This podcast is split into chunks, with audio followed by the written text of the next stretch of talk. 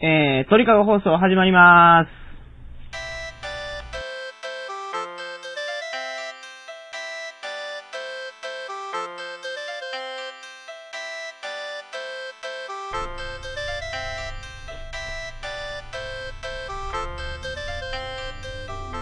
こんばんは、山本です。2006年2月17日金曜日、鳥かご放送第19回をお送りします。番組に関するお問い合わせは、info.tkago.net、info.tkago.net まで、えーよろしくお願いします。というわけで、本日、鳥かご放送第19回ですが、先週お伝えしたように、首長族の村についてお話ししたいと思います。えータイの首都、バンコクから北にバスで揺られますこと、16時間ぐらいですね。行くと、メイホンソンという村に着きます。この村からバイクで1時間か2時間ぐらい山道を行くと、あの、カレン族の村というところに着きます。ここの村に、えー、首長族がいます。ほんで、この村はちょっと大きい村で、首長族だけじゃなくて、耳で家族とかいうやつもいます。あの、集落は分かれてるんですけど、大きい村の中に二つの集落があって、首長族と耳で家族が、まあ、別々に暮らしていると。いう感じですね。えー、ほんでからやね、あ、そうや。先週バイクのことについてお伝えしましたけど、レンタルバイクについての補足説明をしておきます。レンタルバイクは1日というか半日ですね、えー8時間から10時間ぐらい借りて、120バーツぐらいです。120バーツっていうと、日本円でだいたい360円ぐらいですね。これで借りれます。ほんで、東南アジアで借りるバイクっていうのは、あの、ほとんどスーパーカブなんですよ。90%以上がスーパーカブですね。あの、日本の蕎麦屋が出前で使うような感じのやつ。あれは、スクーターしか乗ってない方は、ちょっと練習が必要かもしれませんけど、まあ、ギアチェンジとかも簡単なんで、踏むだけなんで、えー、30分くらい乗りゃ、えー、慣れるんじゃないでしょうか。でですね、バイクを借りるときに、あのー免許の提示とかはありません。向こうの人はお金さえ払えば貸してくれます。でもそのデポジットとしてパスポートを預けなければならないので、パスポートを持っていきましょう。えーっと、これはバイクを、その、立ちられる、バイク盗まれるのを防ぐためなんですよね。あのー店に行ってバイクを借りるときにパスポートを渡します。お金と一緒に。で、バイクを返したときに、えー、パスポートを返してくれるというシステムです。で、バイクを借りるとき気ぃつけちょくべきことが、まず、壊れてるバイクを貸されるときがあるので、ちゃんと動くかどうかを調べること。あと、ライト、これも見落としがちなんですけど、ライトがつかないバイク結構あるんですよ。ですから、あの、ちゃんとライトがつくかの確認もした方がいいです。あの、僕が、どこやったかな？あれ、マレーシアを、で、バイクレンタルしたとき、ライトを確認したんですけど、いざ夜になる、なってライトをつけてみると、ライトの光がほんまに弱くてですね、前が全然見えないという状況になってしまったことがあります。ですから、あのちゃんとつくか、ほんで、その、光の強さは十分かとかも確認した方がいいですね。で、バイクを借りたら、あ、借りるときに、バイク屋の主人かなんかに、この辺にガソリンスタンドどこにありますかっていうのを聞いといた方がいいです。っていうのが、借りるときにババイクにガソリンほとんど入ってません。で、借りてからガソリンスタンドに行ってガソリンを入れてから、あのーまあ、バイクで遊びに行くんですけど、日本のレンタカーと違って、返すときにガソリン満タンにする必要はないんですよ。っていうのは借りるときにガソリン入ってないから。ですからガソリンもよう考えてですね、何リットル入れないかんかとかを考えて入れた方が、まあ経済的ですね。えーっと、こんな感じでバイクの話が終わって、あの、首長族のお話をしましょう。首長族の村はですね、結構観光客が来るみたいで、あの、英語を喋れる人が何人かいます。で、そういう人と話をしましたね。あの、2、3時間話したんですけど、その中で一つ、なかなか考えさせられる話を聞いたので、その話をしたいと思います。あの、まず一つ目、あの、首長族って、首に無理やり輪っかをはめて、首を長し、長くしてるんやと思ってたんですよ。でも、実際話を聞くと、そうではなくて、あれは、型を落としてるそうです。首に輪っかをはめて、無理やり型を下に落として、脊椎を上に出してると。そういう痛々しいことをしてるそうですね。で、あの、輪っかを外すと首が折れてしまうそうなので、ある程度首が伸びた人はもうずーっとつけておかないとダメなんですよ。寝るときも、シャワーを浴びるときも、首に、あの、重たい輪っかをはめてですね、だいたい5キロぐらいある言うてましたけど、これをはめて生活しなければならない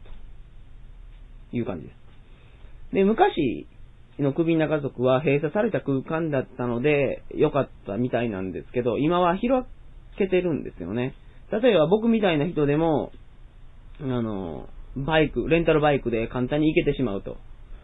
いうような感じですから、まあ、開けてしまってると。もう街が開けてしまってるんですね。その、閉じた空間で独自の文化、独自の価値観を持ってた時は良かったんですけど、今みたいに外の文化が入ってきて、外の話が入ってくるという状況では、やはり、そして型を落とすような風習は辛いと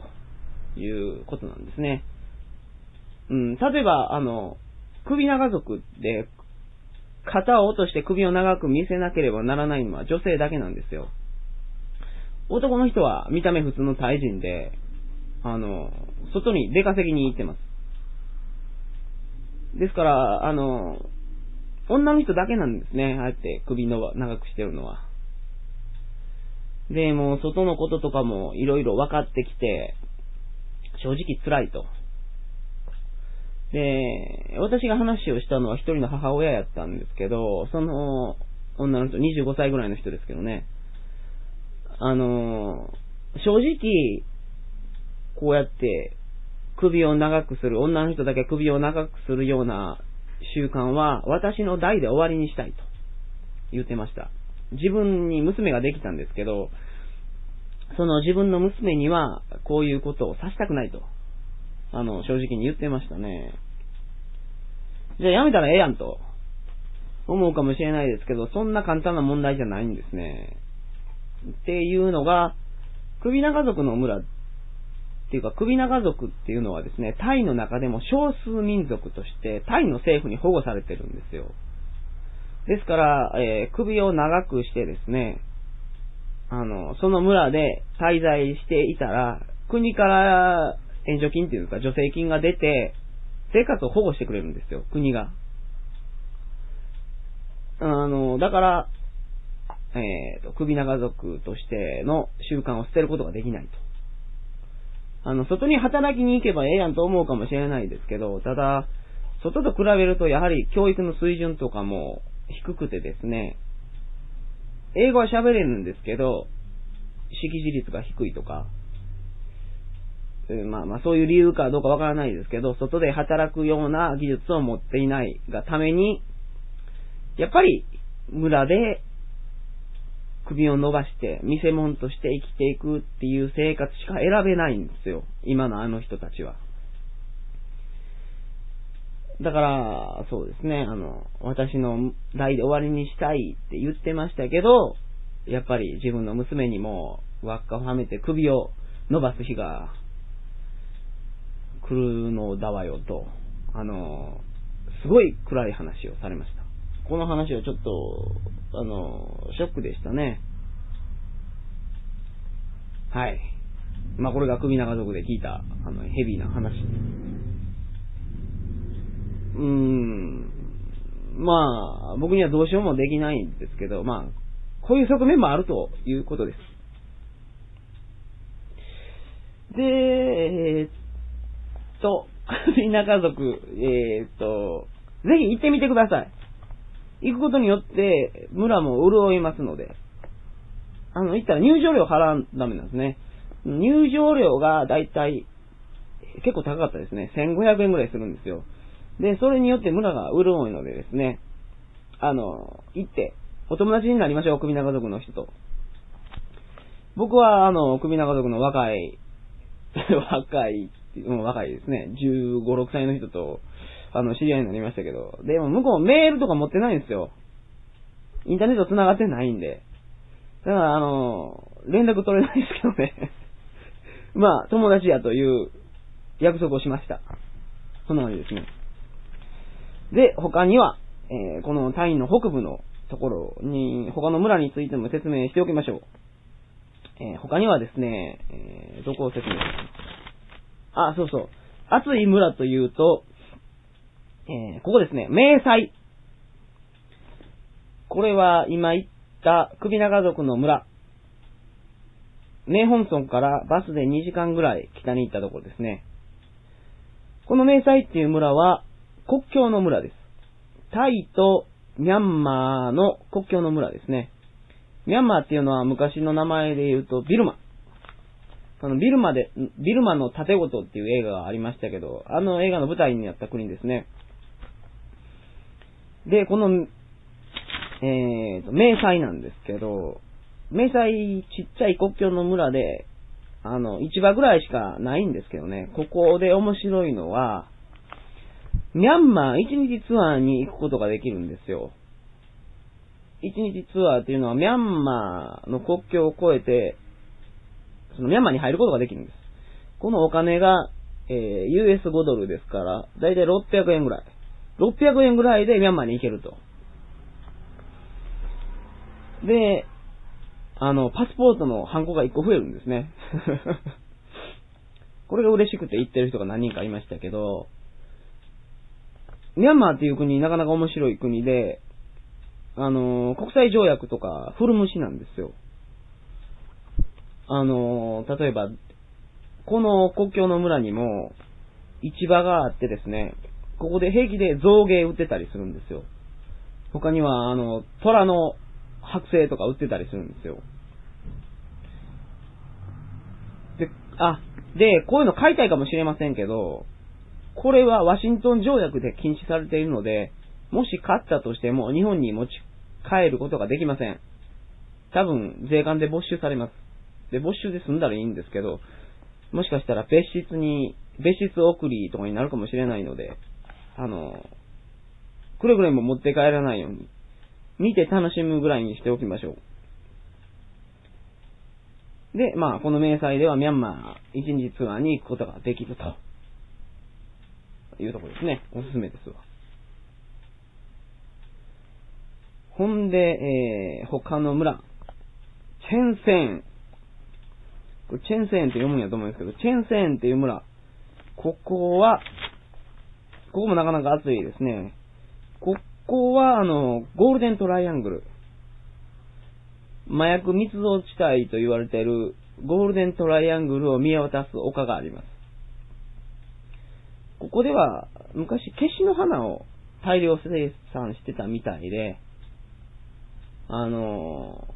そうですね、その歴史が残ってて、ここにはオピウム博物館、消しの花の博物館、あの、アヘンの博物館があります。で、あ、この博物館の中でも今紹介した、あの、首長族の村の写真が貼ってたりしてですね、なかなか面白かったです。で、あの、ここで気をつけておいてほしいのが、この辺歩いているとですね、あの、モルフィネいりませんかとか、アヘンやってみませんかっていうオファーが結構かかるんですよ。で、もちろんタイのこのゴールデントライアングルといえどもですね、あの、アヘンをやるのは違法ですので、あの、やらないようにしてください。まあ、そういうのもありますよという感じですね。で、えー、まあ、他にもちっちゃい村はあるんですけど、この辺で終わります。で、来週の放送はこのまま、